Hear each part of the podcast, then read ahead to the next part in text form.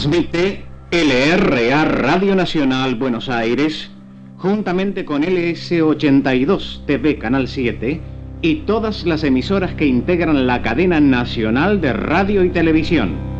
Seguidamente, dirigirá un mensaje al país la excelentísima señora Presidente de la Nación. Habla doña María Estela Martínez de Perón. He convocado esta reunión del Consejo de Seguridad Interna para tratar temas importantes sobre la lucha contra la subversión.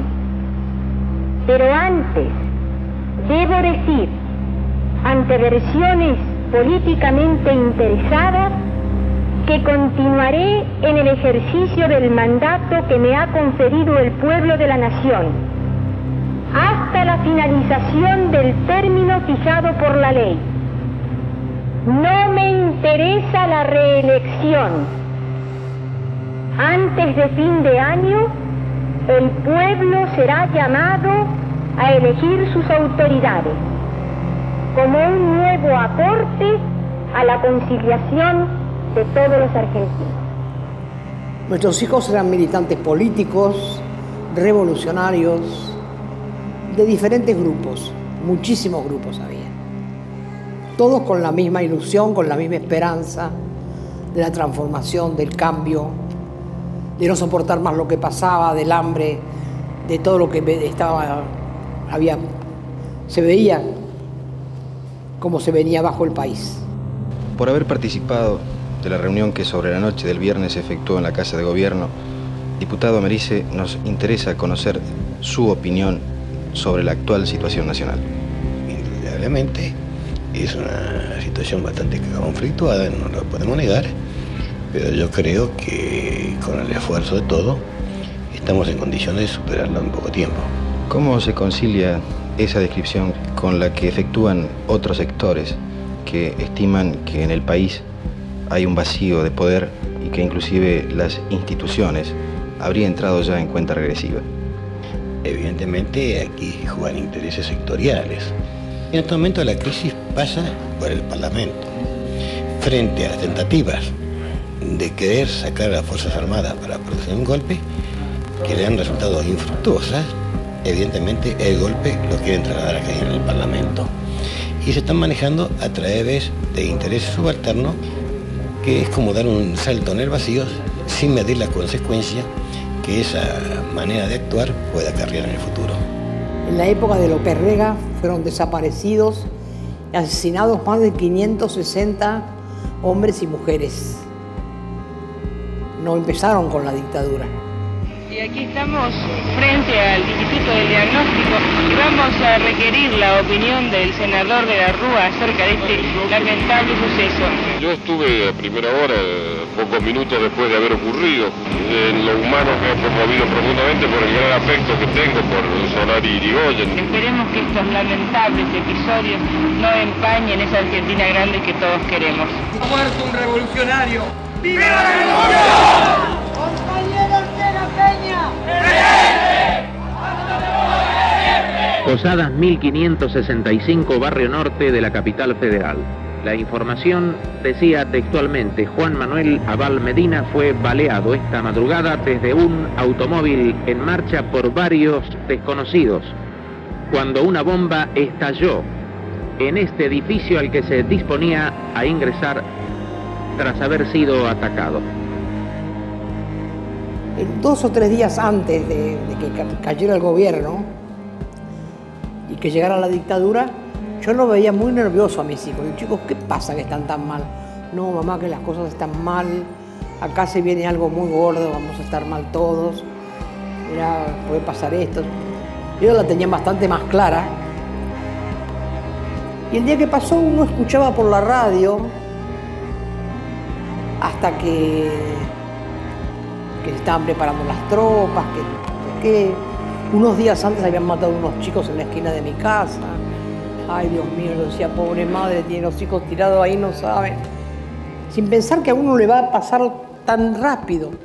A continuación, para dirigir un mensaje al país, hará uso de la palabra el doctor Ricardo Balbín, presidente del Comité Nacional de la Unión Cívica Radical. En esta hora, prefiero estar con Irigoyen. Que en el instante de asumir sus grandes responsabilidades alguien le reclamara que sancionara.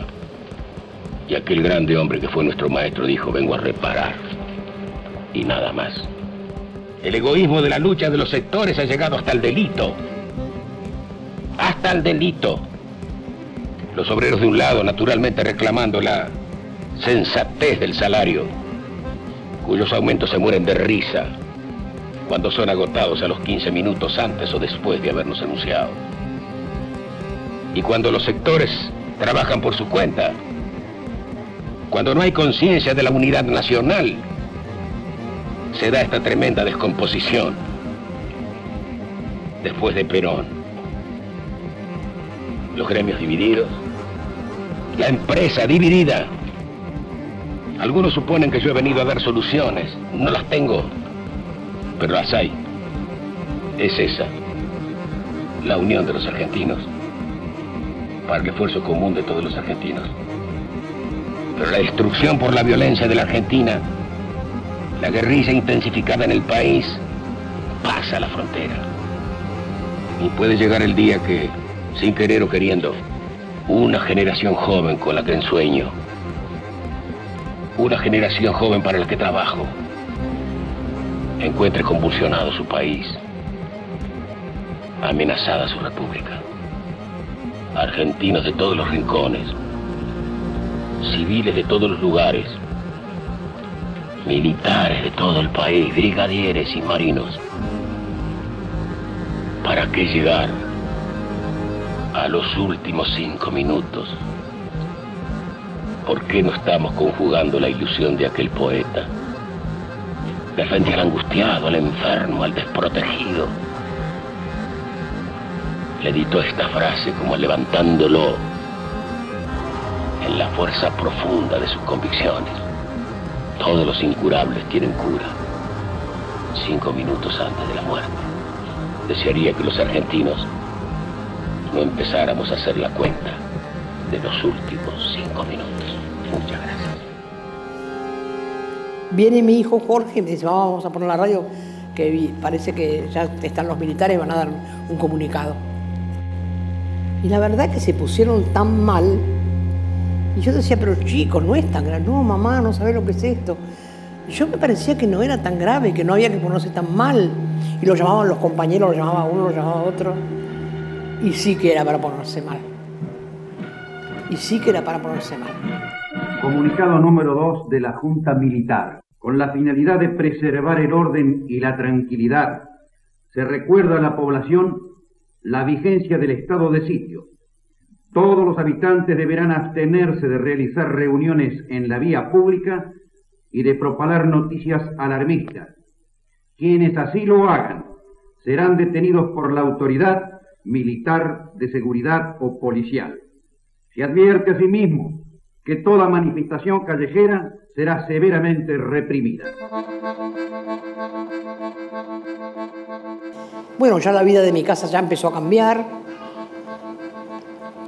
De marzo del 76 a, febrero del 77 era corridas y chicos y gente que se llevaban y compañeros que había que cambiar de lugar y chicos que había que llevarle la comida y, y, chicas que se iban en un tren solas a cualquier hora, a cualquier lado, que había que acompañarlas hasta no sé dónde.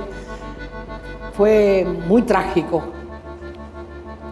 Y siempre con esa cosa que uno tiene, que es como el cáncer, vos decís, bueno, hablas del cáncer así muy normalmente, sí, fulano tiene cáncer, ¿qué es lo que le pasó? ¿Lo operaron o no lo operaron? Nunca pensás que te va a pasar. Y eso fue así, de repente nos pasó. Nos pasó y yo quiero que todos puedan transmitirle a toda la gente que tener asesinados en la familia y desaparecidos y desaparecidas es una tragedia, no es un privilegio. Una tragedia que no termina, una tragedia que es para siempre, una herida que no se cierra. Uno cambia como persona en el mismo momento que te avisan.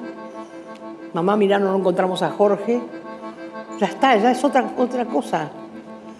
Ya no ves más nada, no sabes más nada, no entendés más nada. Tu casa ya se transformó en otra cosa. Nos angustia saber si la juventud es pródiga y es sana, si es positiva o nos están creciendo generaciones que no nos necesitan. Niño y joven odian la mentira, exigen que la justicia sea un protagonista más y los mayores no tengamos fisuras. Abrazar la juventud nos alegra, entregarles mañana la bandera de la vida para que asuman las responsabilidades en el futuro es nuestro deseo. Nuestra juventud es hermosa y única. Basta ver las universidades, los colegios y las fábricas. ¿Quién puede dudar que tenemos la mayor riqueza en esa juventud que parece tan indómita que en el fondo tiene la misma ternura y afán de realización que tuvimos nosotros en nuestra propia juventud?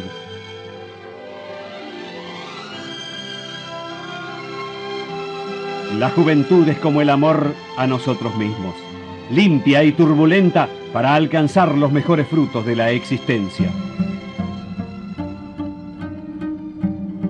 Me llama mi hijo Raúl. Me dice, mamá, te quiero ver, pero los quiero ver en el hospital de niños. Bueno, voy al hospital de niños, mi hijo se había cortado el pelo, la barba, estaba pálido, no la encontraba la mi nuera. Mi nuera después apareció en otro lado. Y Jorge ya lo habían secuestrado. Escuchamos a un vecino que nos contó que vieron cuando se lo llevaban, golpeado, encapuchado, lo torturaron en la casa. Fue muy trágico todo. ¿Y qué hay que hacer? Dice un habeas corpus. No sabíamos que era un habeas corpus. Lo hicimos en un papel que teníamos en el auto, se puede pasar en cualquier papel, dice. Así que ahí nomás escribimos el primer habeas corpus. Y ahí comienza una odisea.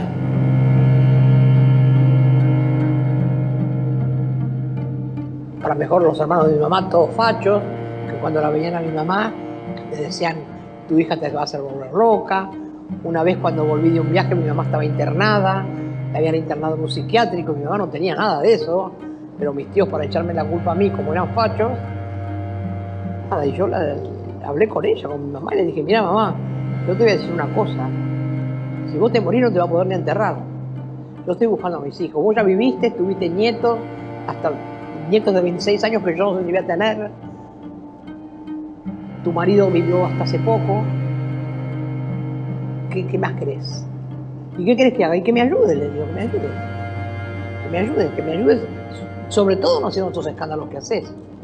Pero claro, era difícil. Un sobrino de mi papá era de la policía de Morón, de los peores torturadores. Y un sobrino de mi mamá, el hijo de la hermana, era uno de los que secuestró a mi hijo Jorge. Mi hermano muere a los ocho días del secuestro de Jorge.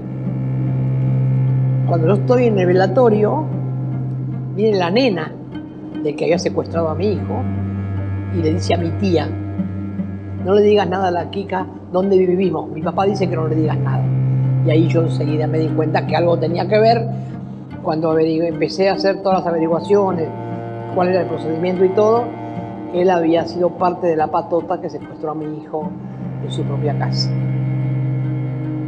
Mi tía tampoco quería entender que el hijo era capaz de eso. Y cuando sale un día un, un comunicado como que habían matado un montón de chicos en La Plata, ¿Qué me dice mi tía? Me voy con mi mamá tomando mate. Yo, seguía yendo de mi mamá, ¿qué iba a hacer? ¿Y qué me dice? Me dice, estarás tranquila ahora que sabes que están todos muertos. Ah, no, le digo. ¿Qué está diciendo? Ah, digo, ya me doy cuenta, vos como tenés un hijo torturador, estarás contenta, los quisiera ver muertos. Se armó un lío, mi mamá se descompuso, mi mamá seguía se componía, mi tía lloraba los gritos. Yo pasé por ser una salvaje vez de que mi tía era la salvaje que me decía eso, la mala era yo.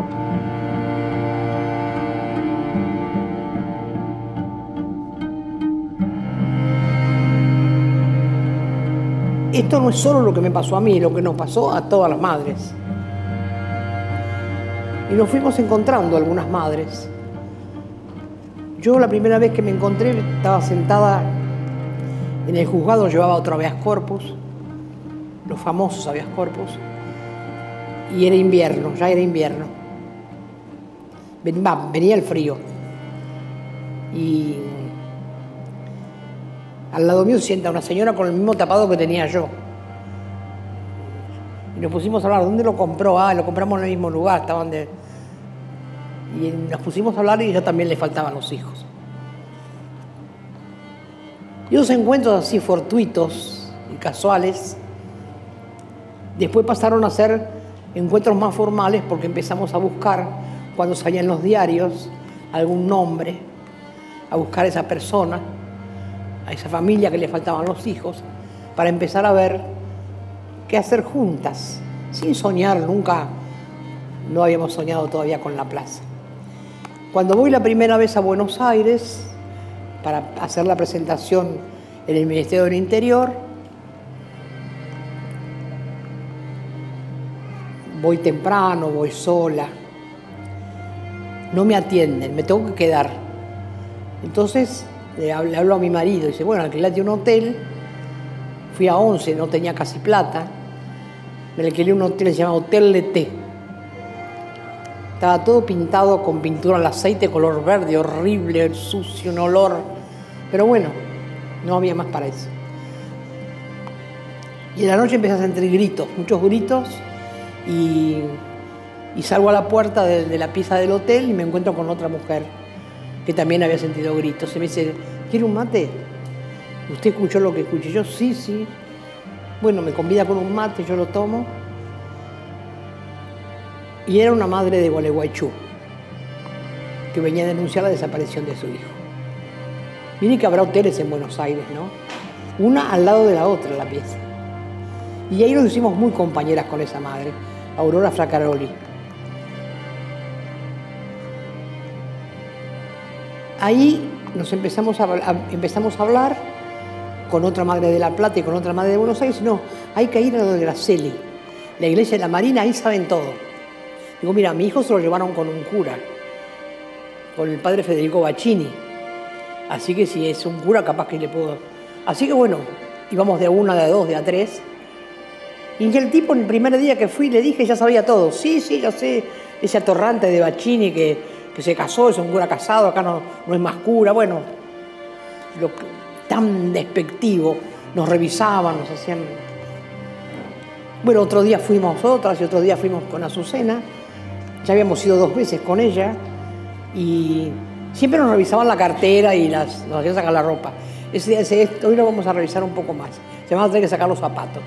Entonces nos dice, basta, basta, basta, terminémosla, no vengamos más acá. Este tipo es un hijo de p.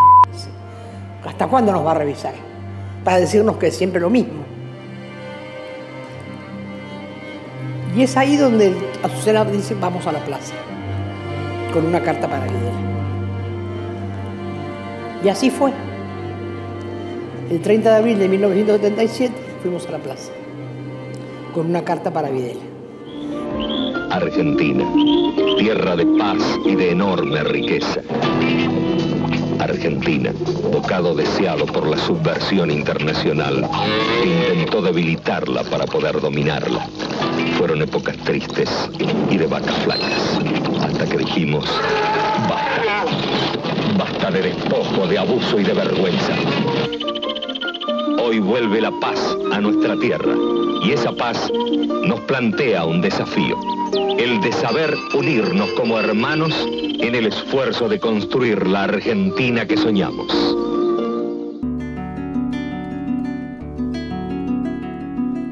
Ese año se empezaron a juntar muchas madres. Llegamos a ser 200. Y esas 200 un día nos llevaron presas, junto con unos periodistas. Esa fue la primera vez que nos llevaron a todas presas. Y nos soltaron. Azucena protestaba, decía, mira lo que va a pasar, acá es esto. Tenemos que hacer una solicitada. Y empezamos a trabajar para la famosa solicitada, para que a ver si los diarios, algún diario la sacaba con los nombres de los chicos. Pero claro, no teníamos dónde reunirnos, las casas nuestras eran muy vigiladas, ya habíamos pasado unos cuantos meses del año mal, como venía el 10 de diciembre, que era el Día de los Derechos Humanos, famoso Día de los Derechos Humanos. Para hacerla solicitada, algunas madres estaban en una iglesia juntando firmas y otras madres fuimos al botánico, que después de mucho tiempo me enteré que Rodolfo Walsh escribía en el botánico, porque decía que era un lugar seguro. Nosotros fuimos de casualidad, porque marcábamos los árboles, la madre se quedaba ahí con un papel con 10 nombres, porque si llevaban a una no perdíamos todos los nombres y todo el dinero que esa madre juntaba para la solicitada. Así que había como 10 o 15 madres en todo lo que era el botánico, juntando dinero y, nombres. Era, habíamos empezado en octubre. Se hace la marcha a Pia Luján y la madre dijimos, bueno, si hay un millón de jóvenes y los nuestros no están, tenemos que ir nosotras. Como no nos conocíamos profundamente, porque nos conocíamos por el nombre nada más, cada una cuidaba un poco su casa, no decir, porque no sabés la otra si viene. Lo que no nos dábamos cuenta que que nos espiaba, que era Astiz, a ese no le desconfiábamos, porque era jovencito, pobrecito, este chico hay que cuidarlo. Había madres que lo acompañaban a tomar el colectivo. Miren lo que se habrá reído este hijo de mil putas de nosotras. Bueno, tratamos de, de juntarnos para ir, algunas iban de, por, de, desde Rodríguez, otras caminamos desde Santa Cayetano y otras íbamos. ¿Cómo nos íbamos a encontrar? No sabíamos. Bueno, con un, en la cabeza llevaba un moño, un qué sé yo. No, el negro no se ve, rojo no se ve. Bueno, blanco, que es lo que se ve de noche. Ah, bueno, se nos podemos poner un pañuelo en la cabeza. Entonces dijo, todas tenemos guardados un pañal, pongámonos un pañal. La que no tenía pañal se puso un pedazo de trapo blanco. Y así nos fuimos encontrando, hasta que fuimos un núcleo importante. ¿Y qué pasaba? Todos iban rezando y ahora por los obispos, y ahora por los enfermos, pero por los desaparecidos nadie decía nada. Entonces nosotros empezamos a gritar. Cuando llegaba el momento que se hablaban de todo, decíamos por los desaparecidos. Y hacíamos que la gente rece por los desaparecidos. Que para nosotros era como haber ganado una batalla. Porque, claro, en ese pedacito que íbamos nosotras, la cola era kilómetros, pero ya había gente que se enteraba que había desaparecido y que las madres estábamos ahí. Y ahí nació el pañuelo. Porque después de muchos días la gente hablaba de esas mujeres del pañuelo blanco, que para nosotros no era un pañuelo, era un pedazo de pañal en la cabeza, que habían ido a reclamar por los desaparecidos. Eso fue el 9 de octubre del 77. Cuando empezaron a desaparecer hace tres, cinco, siete ceremonias, a desaparecer como sin sangre, como sin rostro y sin motivo, vieron por la ventana de su ausencia lo que quedaba atrás, ese andamiaje de abrazos, cielo y humo. No son solo memoria, son vida abierta, continua y ancha, son camino que empieza, cantan conmigo, conmigo cantan, dicen que no están muertos, escúchalos, escucha, mientras se alza la voz que los recuerda y canta, cantan conmigo, conmigo cantan.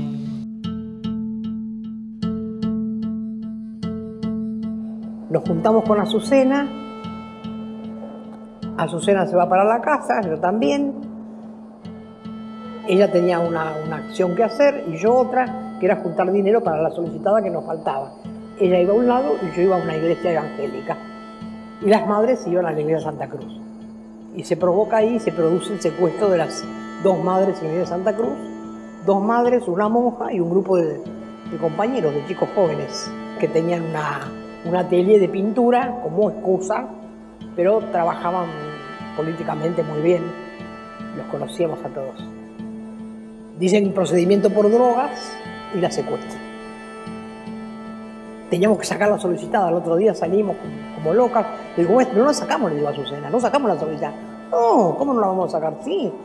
Si, si faltan por la solicitada, tenemos que sacarla, sí o sí. Nos despedimos en una esquina, en Florida, con Azucena y Diagonal. Y le digo, bueno, gorda, te quiero regalar algo, que nunca te regalé nada. Dice, bueno, comprame una para poner los documentos, que no tengo. Y ahí vi un puestito ahí le compré. Y bueno, yo también te iba a comprar algo y me regaló un, un cuadrito chiquito. Una poesía de Benedetti que se llama Hagamos un trato. Nos despedimos, se fue para su casa. Nosotros no sabíamos qué hacer. A la mañana del 10, Cuando va a su cena a buscar el diario, en la esquina de la casa la secuestra un falcón verde, la lleva arrastrando las piernas fuera del auto como dos cuadras, la llevan a la isma, las violan, las torturan y las tiran vivas al río. De esto casi no se habló.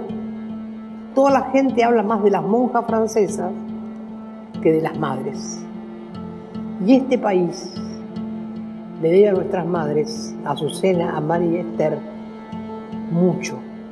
Eran las tres mejores madres. Azucena porque venía del peronismo y sabía un kilo de todo. Esther venía del Paraguay, era una mujer muy preparada. Ella venía con un nombre falso, no conocíamos su nombre. Nosotros no sabíamos. Y Mari Ponce trabajaba con la Iglesia del Tercer Mundo en la Iglesia de Santa Cruz. Hagamos un trato.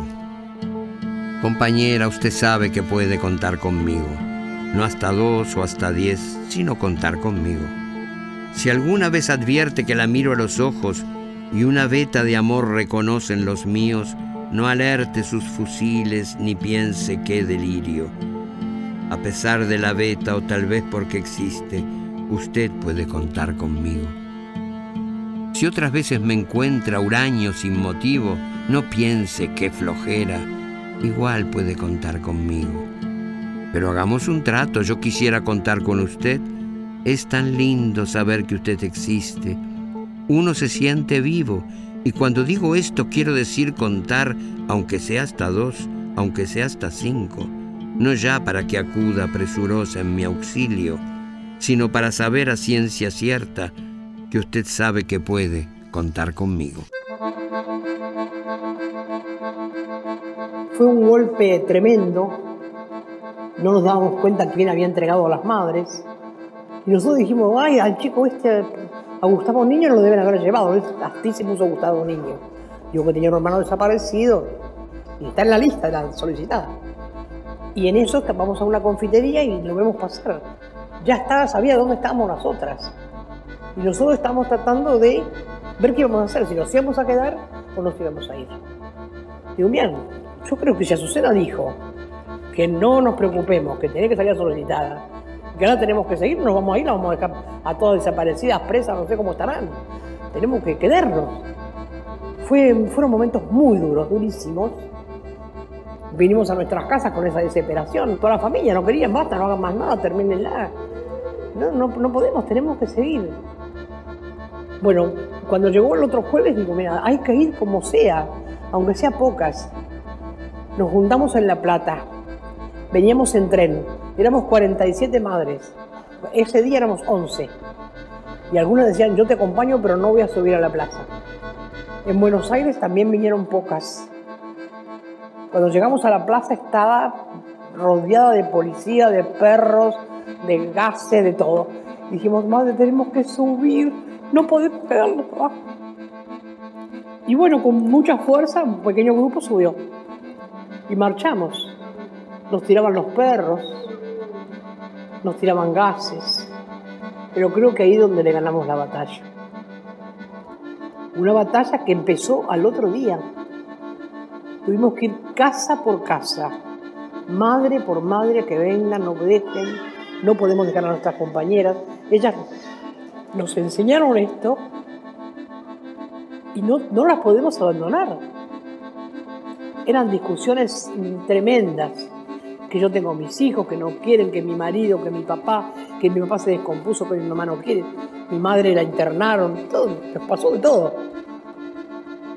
Pero era un gran compromiso que habíamos asumido con los hijos.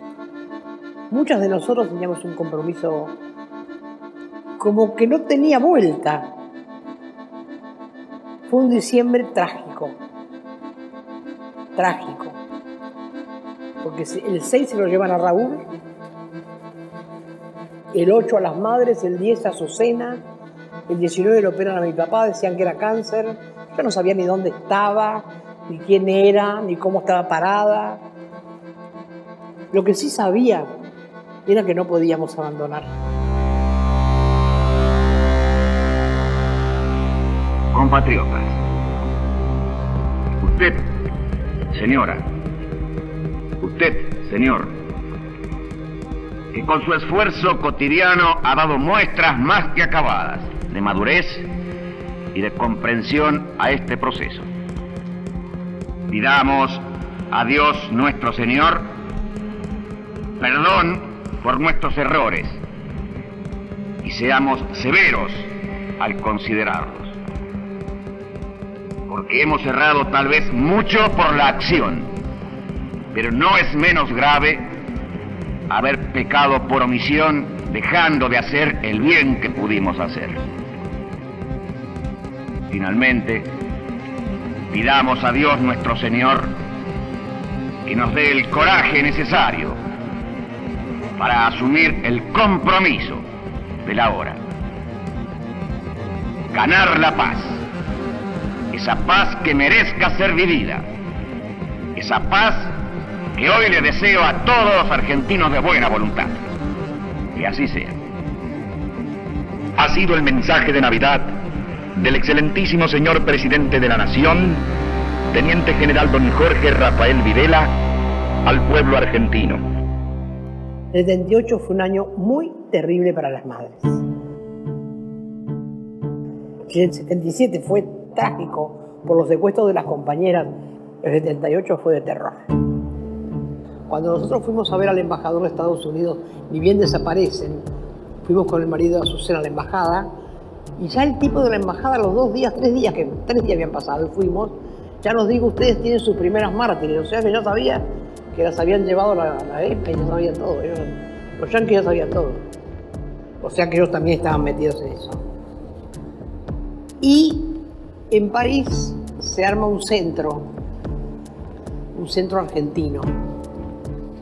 Y ahí va el, el, para nosotras el tal Gustavo Niño, que cuando llega a París se llama escudero. Pero que va, que lo reconoce una compañera que había estado en la ESMA y lo había visto en la ESMA y sabía que era el capitán Astiz. Y ella lo reconoce y nos manda una foto y nos manda a decir, este no es Gustavo Niño, es un capitán de la Marina que se infiltró en las madres. Y ahí recién nosotros en marzo del 78 nos enteramos que Gustavo Niño era Astiz. Así que cuando él volvió de ahí, nos avisaron que iba a bailar a una, unos centros de noche que había en, la Recoleta. Entonces le hicimos sacar una foto con alguien, hicimos unos carteles las madres, porque yo estaba bailando con una chica. Y pusimos, ¿sabés con quién estás bailando? Con un asesino. Y una noche fuimos, se los pegamos todos afuera, en, la confitería. Y después lo empezamos a perseguir. Fue a ver a la Mar del Plata, las madres de Mar del Plata tenían la foto, allá fuimos así donde iba, hasta que conseguimos hacer los juicios y todo lo que pasó. Pero él tuvo muchos años sin pagar por lo que hizo, sin pagar por lo que hizo, sin pagar por lo que hizo. Mundial 78. Una muestra de lo que los argentinos somos capaces de hacer. Continuemos por el camino trazado, haciendo cada día un poco más y mejor para lograr el país que deseamos. Argentina. Voluntad de los argentinos.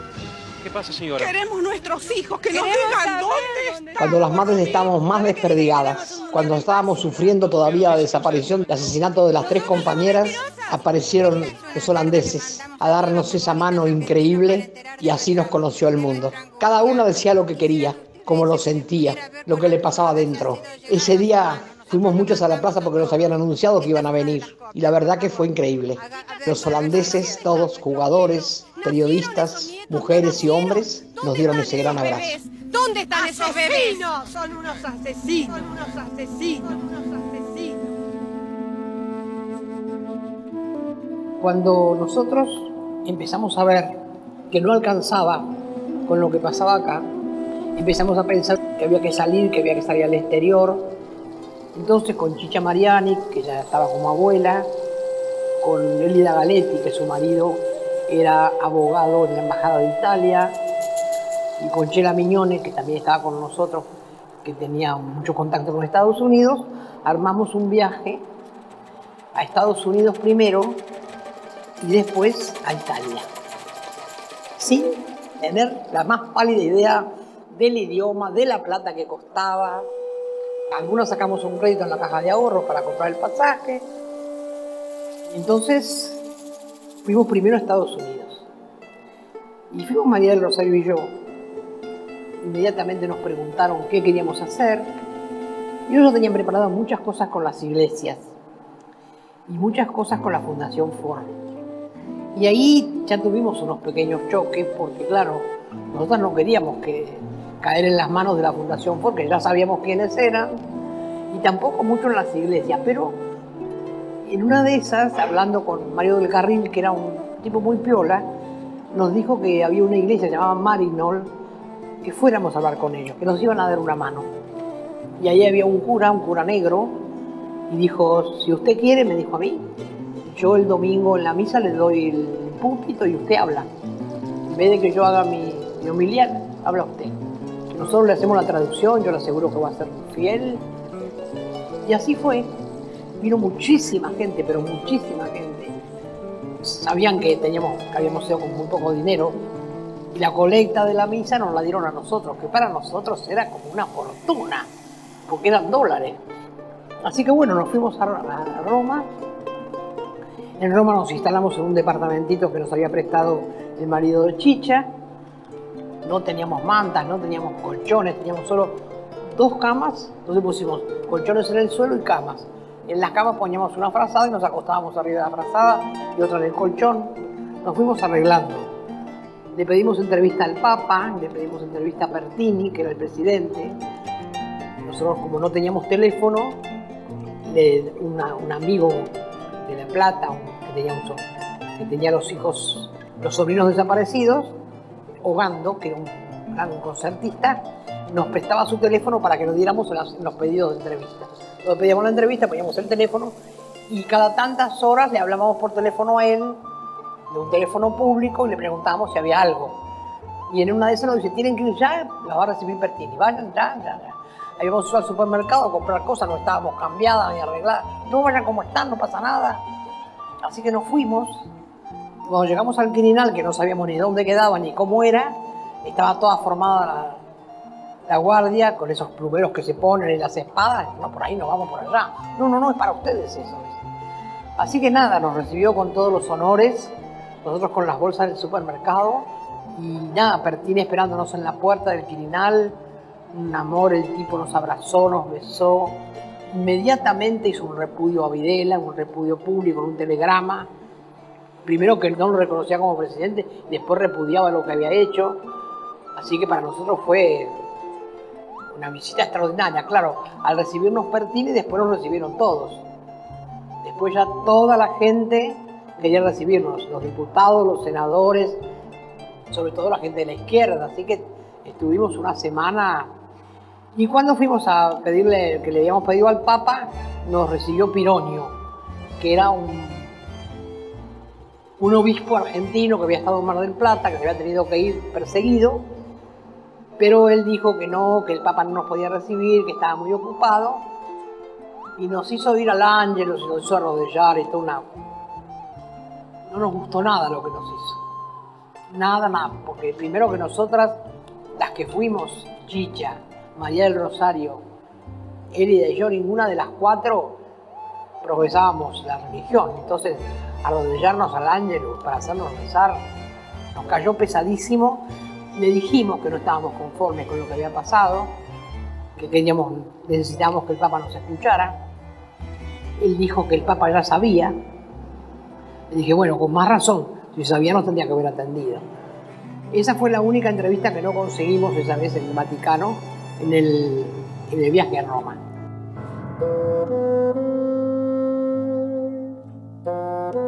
Doctora Chorena, estuvo usted con el presidente de la Nación. Eh, ¿Le expuso cuál es la situación de la imagen argentina actual en Europa? Sí, correcto. De los años que yo estoy cumpliendo mi, mi misión ahí a cargo de la embajada en Francia, noté que cada vez que la Argentina tiene un evento importante, se utiliza para vehiculizar una campaña. Me refería, por ejemplo, el año pasado tuvimos la gran campaña en contra previa al Mundial de Fútbol. después fue el Congreso de Cancerología y ahora es esta Comisión de Derechos Humanos de la OEA que viene en el mes que viene. Y, es justamente el vehículo para atraer la atención pública y para tratar de, de lesionar o de crear una falsa realidad de Argentina. Desde hace mucho tiempo, la Argentina ha sido y sigue siendo criticada por organizaciones internacionales por la situación de los derechos humanos aquí en el país. Esa misma crítica aparece en el informe de la Comisión de Derechos Humanos de la Organización de Estados Americanos. ¿Por qué no aprovechar la oportunidad para decir cuál es la situación de derechos humanos y de desaparecidos? Es indudable que la Argentina ha sido víctima de una campaña de difamación cuyo motivo fundamental era aislarla imposibilitar su desarrollo, sumirla en el caos para la toma del poder por medio de la violencia. La Argentina sufrió la agresión del terrorismo subversivo, que pretendía mediante la intimidación pública cambiar nuestro tradicional sistema de vida, inspirado en la visión cristiana del mundo, del hombre, y una cultura occidental. La Argentina aceptó una guerra que no buscó, que no deseó. Esta guerra dejó un saldo, muertos, prisioneros, desaparecidos, que por cierto no nos alegra. Nos llena de orgullo, sí, que las Fuerzas Armadas, con la cooperación de la civilidad, hayan vencido en la victoria militar impuesta sobre la subversión y que hoy el país goce de paz, goce de libertad, goce de respeto por la dignidad de cada uno de nosotros. Este fue un precio que hubo que pagar. Acá encontré un diario del 79 donde aperciben a 37 abogados por unos habeas corpus. Porque claro, las madres no hacíamos uno solo, no esperábamos un mes como ellos nos decían. Era tal la ansiedad que teníamos que entonces cambiábamos de juzgado. Un día lo presentamos acá, un día íbamos a San Martín, un día íbamos... Entonces como había algunos repetidos, los apercibieron. Cuando no nos querían dar el certificado, como le quieran llamar, de que habías presentado un habeas corpus, nos desanimábamos, porque Naciones Unidas y la OEA eran otra esperanza también para las madres. Pero para mandarlo ahí necesitabas el papelito que el juez te diera donde certificaba que estaba presentado el habeas corpus. Y los jueces no te lo querían dar. Decían que eso no era un almacén para dar una boleta. Entonces un día con un grupo de madres decidimos hacer una especie de, de movimiento raro en unas cuantas juntas y robarle al juez el sello y robarle, aunque sea un papelito solo de lo que tenía que dar para hacer fotocopias. Había una madre que trabajaba de secretaría en otro lado, pero vino ahí también para decirnos cómo era la cosa y cuando quisimos acordar, él nos dijo que no, que la había corpus no, que esto no, pero ya lo que habíamos ido a hacer, que era afanar el sello y la hojita, lo habíamos hecho.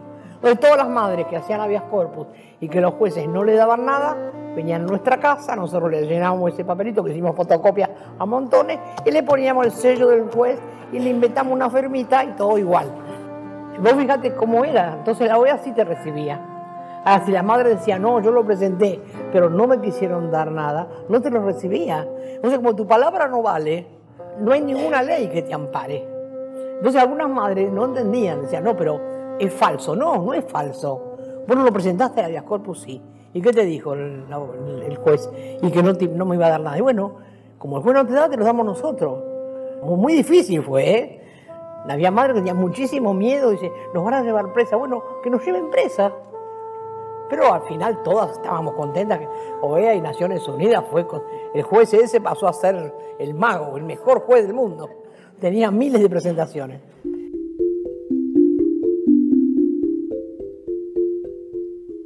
Señor Pironio, justamente usted mencionó la visita de su santidad al Brasil.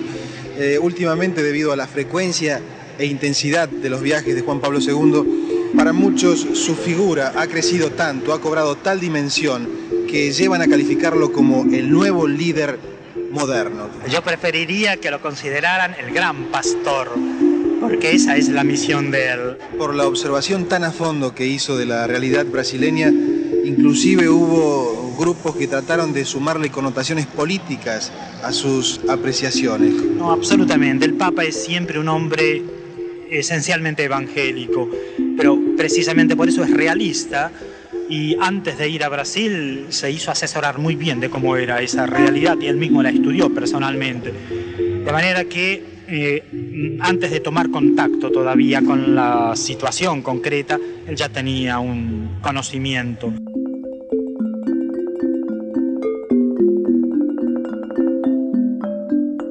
Queríamos a toda costa ver al Papa que nunca nos había atendido. Y nos enteramos que el Papa iba a ir a, a Brasil. Era 1980, en el mes de junio, y le digo a las madres, ¿qué les parece si nosotros vamos a Brasil? Y en La Plata salía un micro que era barato porque iba a los curas, y los curas un micro barato. Bueno, hay que llevar un cartel, dice Marta Conada Lamburú, que es la madre que dice, ayúdennos. ¿Qué ponemos? Y aparición con vida de los detenidos aparecidos, madre de Paz de Mayo, era un letrero enorme. Y yo empecé a recolectar madres que se pudieran pagar el micro y el hotel. Íbamos a Puerto Alegre. 36 horas de micro. Cuando llegamos, el hotel quedaba a 25 kilómetros de Puerto Alegre. Cansadas, algunas nos tocaba catre y a otros acabamos. Digo, bueno, madre, no me damos pelear por eso. Agarren una pieza cada una con lo que le toque y, ya tenemos que salir volando para Puerto Alegre. Pero son locas, estamos poco cansadas, no importa, hay que salir ahora, madre. Esto es una batalla. Cuatro madres, cinco, agarramos el cartel que no podíamos con él, nos metimos en un auto y le pedimos que nos llevara a la catedral. Cuando llegamos a la catedral, había dos curas argentinos que repudiaron nuestra presencia y el arzobispo de la catedral dijo que nosotros íbamos a hacer política. Así que yo también repudio la presencia de ustedes, señora, porque ustedes vienen a hacer política acá. Salimos, medias desilusionadas, y dice la madre, ¿qué vamos a hacer? Digo, mira, vamos a abrirle al cardenal este el cartel tan grande que trajimos en la puerta de la catedral. Pero ahora tenemos que conseguir a alguien que nos saque una foto. Tenemos cámara, nadie había traído foto. No teníamos cámara de foto.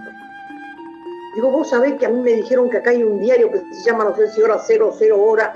Ah, me dice una. Cuando veníamos para acá yo lo vi en la otra esquina. Hay un camioncito que está parado en la esquina. Digo, bueno, vaya uno a buscarlo. Le golpeé el vídeo, dice, armate de Plaza de Mayo. ¡Ay! el tipo enloqueció.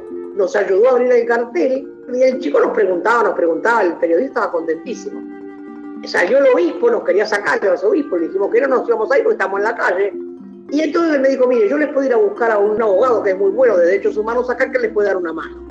Y vino un joven, cabello casi blanco, y nos abrazó una alegría, se llama Jair Cristi, que era abogado de la Comisión de Derechos Humanos de Porto Alegre. Bueno, nos llevó al Parlamento, y en el Parlamento nos pusieron seis autos a disposición de la madre para llevarnos a todas, con el papel para que pudiéramos circular por donde queríamos. Y nos conectó con un obispo que se llamaba Chehuiche. Faltaba un día y medio. Dice, mañana vamos a trabajar todo el día para que el Papa las atienda. A la mañana siguiente nos levantamos tempranísimo, nos empezaron a explicar por dónde iba a pasar el Papa. Entonces nosotros fuimos, elegimos un edificio, digo, las madres, vamos a poner allá arriba el cartel de las madres. Y tocamos el timbre, nos abrieron una puerta y nos metimos, nos fuimos a la azotea. Pusimos todo el cartel alrededor y vino la policía de Brasil, nos dio un buen palizón, nos robó el cartel. Nos quedamos desoladas. Y vino un diputado y dice, vengan a mi casa. Y él hizo un cartel con una sábana blanca, con los hijos, que decía, las madres de Plaza de Mayo le piden socorro al Papa. Al mediodía nos llevaron a comer al Senado, vinieron muchos senadores y diputados a hablar con nosotras. Como a las doce y media, una de la mañana, nos llaman por teléfono y nos dicen que el Papa nos va a atender a las 20 madres en el Estadio Gigantino. ¡Oh, qué alegría! Vamos al Estadio Gigantino y dice, no, no, acá no. Ya el Papa dio todas las entrevistas políticas, me dice una monja. Ustedes no. Oh, bueno, qué otra vez. Salimos de ahí, hablamos con, con Jair vamos con él, y otra vez nos dice que no, no, no, no, dice, mire, usted será todos los derechos humanos que quiera, pero acá no, no, hay, no hay lugar. A mí he hecho muchos reportajes, un periodista, Eduardo Bueno, cuando estábamos ahí. Y él se para, que estaba en el palco de los periodistas, y dice, acá, en el palco de los periodistas hay lugar para las madres. Se paran todos los periodistas y nos dan el lugar, adelante de todo. Hoy la monja le agarró un ataque y al rato nos vienen a buscar. Y nos llevaron más lejos imposible. Al rato viene una monja, dice, bueno, si las va a recibir a las 20, yo las voy a venir a buscar. Ay, las madres, te imaginas, no nos preparamos, uno iba a hablar de los, niños, otro iba a hablar de esto. Cada una preparó algo, pero no, salía nada. Porque fue, era tal la alegría, tal, tal el triunfo, era una revolución lo que habíamos hecho las madres, que no te puedes imaginar la prensa que había para hacer los reportajes. Bueno, le dijimos al Papa que todo lo que pasaba, dice, bueno, yo estoy seguro que algunos los van a volver a ver. ¿Te imaginas la alegría que nos dio eso? Que el Papa nos dijera que algunos los íbamos a volver a ver. Al otro día, me llama Eduardo Bueno, me dice, mira, Eve, va a ir mucha gente a verlas, parece que las quieren proponer para el Nobel de la Paz. Y ya hay como 20 firmas de los que recibieron ya el premio. Y vino miles de personas y como 80 periodistas. El mundo entero habló de eso.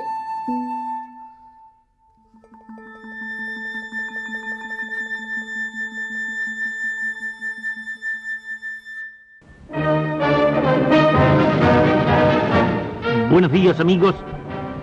En la Argentina no se respetan los derechos humanos. Esto lo declaró el flamante Premio Nobel de la Paz, el argentino Adolfo Pérez Esquivel. A mis compañeros de lucha en América Latina que están aquí presentes y también a las queridas madres de Plaza de Mayo. Señoras y señores, con humildad estoy ante ustedes para recibir la alta distinción que el Comité Nobel y el Parlamento otorgan a quienes han consagrado su vida en favor de la paz, de la promoción de la justicia y la solidaridad entre los pueblos. La Mansa de Resistencia tiene una historia muy importante, porque en el momento de la dictadura más feroz, como las cosas no se solucionaban, no había nada que, que mostrara que algo iba a pasar, que alguno apareciera, había más desaparecidos, más muertos, más represión, decidimos resistir en la plaza 24 horas, solas, porque ninguna organización quiso, porque ninguna organización quería la palabra resistir, decían que era muy violenta, y 70 madres solas pasamos toda la noche con 300 policías con la plaza oscuras. Comunicado de la Junta Militar. La Junta Militar como órgano supremo del Estado comunica al pueblo de la nación argentina que hoy la República, por intermedio de sus Fuerzas Armadas, mediante la concreción exitosa de una operación conjunta, ha recuperado las Islas Malvinas, Georgias y Sandwich del Sur para el patrimonio nacional. Para las madres fue muy duro todo el tema Malvinas, muy, pero muy duro de- desde otro lado, porque todas las que eran maestras y qué sé yo, querían ir a tejer al obelisco ropa para los soldados. Nosotros decíamos, no, nosotros tenemos que apoyar la guerra ni con ropa, tenemos que repudiar la guerra. Y bueno, y se va a hacer un comunicado que no, que sí.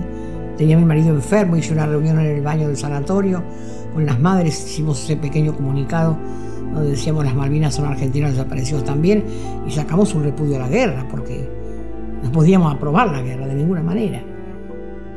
Y la verdad que el significado que tiene esa, esa frase era como, como pedirle al pueblo que ignoró a los desaparecidos que se diera cuenta que también había desaparecido. Que no solo teníamos que pelear por las Malvinas, sino que acordarse los desaparecidos. Las Malvinas son argentinos, desaparecidos también. Sin embargo, ellos nunca habían reivindicado, todavía la gente no venía a las marchas, todavía nos tenía miedo a las madres, todavía no te firmaban una solicitada. Eran momentos para mí muy difíciles porque se estaba muriendo mi marido. Me costaba mucho leer política, me costaba mucho discutir, me costaba mucho ir a las reuniones. Para ellos éramos traidores. Y el único traidor era Galtieri que nos había llevado la guerra, pero bueno, no se entendía. Si a las madres no se habían entendido antes, imagínate con lo de la guerra. Cuando toda la población jugaba la guerra. Yo te digo, a mí me daba vergüenza en el sanatorio que los médicos jugaran en un pizarrón a ver quién tiraba los buques ingleses, era de locos. Decía, están matando a los nuestros, ¿cómo ustedes pueden jugar a esto? Lo que sabíamos muchas de nosotros íbamos a perder, porque el poderío de ellos, nosotros encima que teníamos armas recontraviejas, pibes que no estaban preparados para la guerra, pibes que lo traían del calor a un frío de morirse, milicos que de guerra sabían nada. ¿Cómo, cómo podés creer que íbamos a ganar? Nosotros, el grupo que no queríamos la guerra, estamos seguros que no la íbamos a ganar. Y que basta de poner gente a morir, ¿para qué? No, eso estábamos convencidas. De que no la ganábamos. Y que cuando ellos decían que íbamos ganando, peor, más bronca nos daba, porque más decían eso, más la gente aplaudía, más sentían argentino, la bandera, la carapela, todo, y estaban matando a los pibes como moscas. El combate de Puerto Argentino ha finalizado. Somos derrotados en la guerra. Entra un profundo desprestigio sobre los conductores de este proceso. Comienza a debilitarse la dictadura militar y entonces los partidos políticos salimos a la luz y empezamos a reclamar que se convoque elecciones. El domingo 30 de octubre del corriente año 1983, la ciudadanía del país decidirá con su voto quiénes serán las autoridades que rijan en el futuro su destino. El 30 de enero de 1984 y en cumplimiento de aquel compromiso de las Fuerzas Armadas de la Nación, será entregado el poder a quienes resulten electos de todo ese proceso electoral. Formamos nucleamiento interpartidarios, estudiamos qué planes vamos a llevar adelante, cómo debía ser el proceso de transición hacia la democracia. Y esto articulamos todo un frente civil y democrático que finalmente le arranca al poder militar las elecciones de octubre del 83. Yo lo que sentía es que, o lo que había hablado con alguna gente que venía a mi casa, es que había mucho oportunismo. Y que muchos querían llegar a ese poder, pero por, por oportunismo, no porque querían cambiar nada. Y también me daba mucha preocupación, y yo hablaba con, con uno de nuestros padres, con Carlos Ramírez Abella, y yo le decía, es tremendo, Carlos, porque te das cuenta que otra vez van a reivindicar a los mismos milicos o a los mismos que hicieron el plan económico. No es que van a entrar otros. Y eso también te daba miedo. Pero ahí nosotros ya tomamos una decisión que era empezar a visitar a todos los comités, todas las unidades básicas con una carta.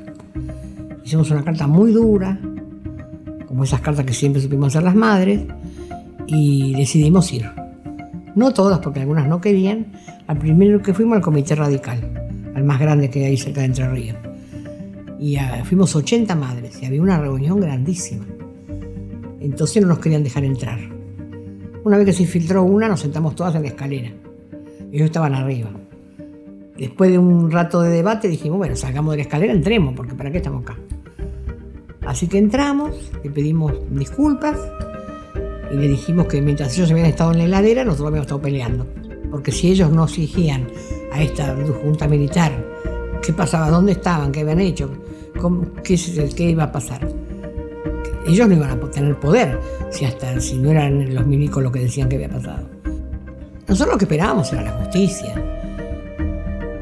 Que no, todos, nadie, nadie había hecho nada. Pero ya después se hizo mucho más complicado. Y ya entonces las diferencias se, fueron ahondando, ¿viste? Porque la asamblea tenía mucho poder, porque estaba llena de políticos, movimiento cumpénico lleno de curas. Y nosotras, ¿viste? Nada de nada, no queríamos hacer nada con ningún partido. Somos una organización política sin partido. También eso llegó a una gran soledad, llegó a una gran soledad, llegó a una gran soledad. Queridas madres, queridos padres, queridos hijos, en este último jueves en que tenemos enfrente como enemigo a la dictadura militar, hemos sido acompañadas por mucha gente que otras veces no había podido llegar o no había entendido todavía cuál era nuestra lucha. Hoy nos sentimos reconfortadas con tantas presencias y a todos le decimos, hermanos, compañeros, gracias por acompañarnos y por entendernos. La lucha de las madres de Plaza de Mayo empieza el jueves que viene.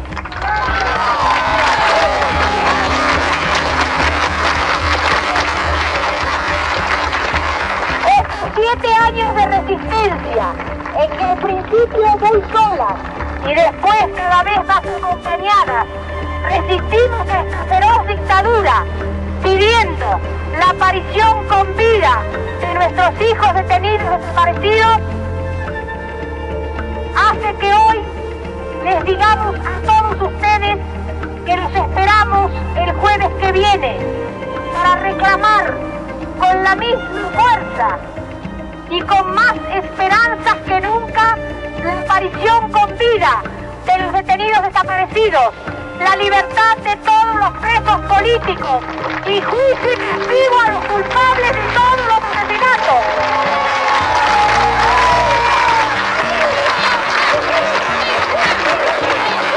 Ahora, ahora, resulta indispensable aparición con vida y castigo a los culpables. Ahora, ahora, resulta indispensable aparición con vida y castigo a los culpables.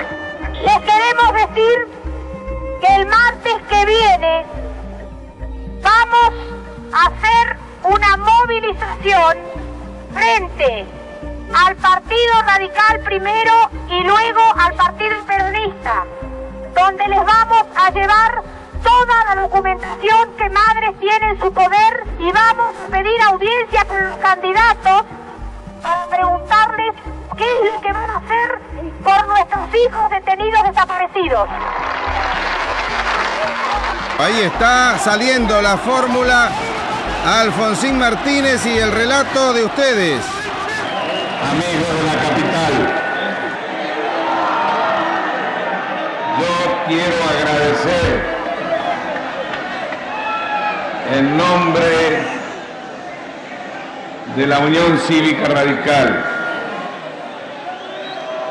todo el esfuerzo que ustedes han realizado a través de una campaña larga. Quiero agradecer ese esfuerzo no solamente porque ha logrado este triunfo importantísimo del radicalismo.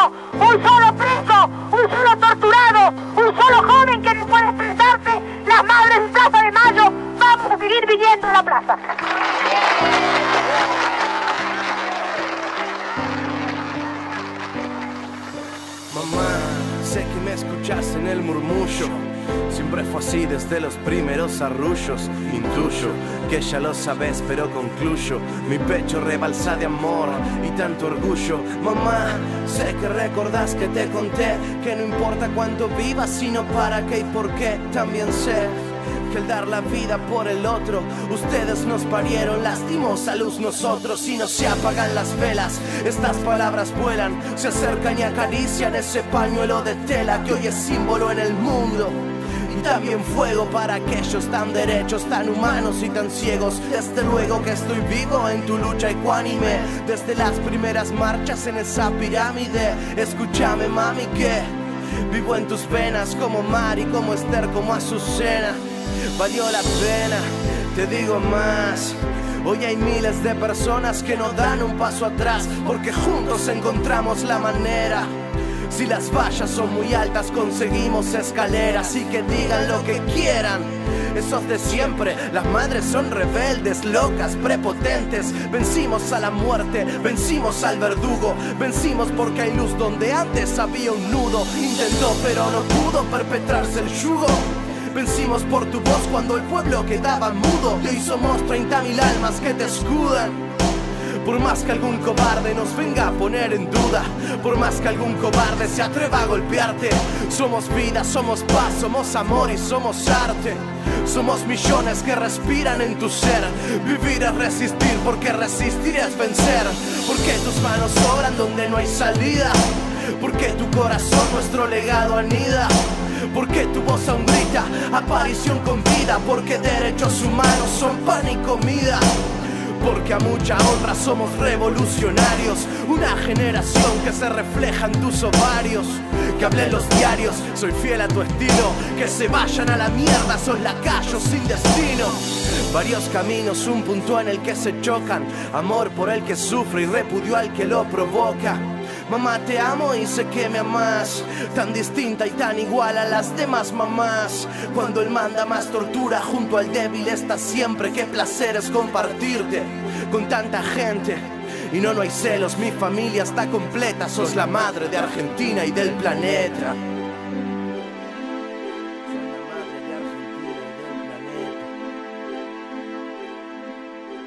Contenidos y memoria histórica. Radio Nacional.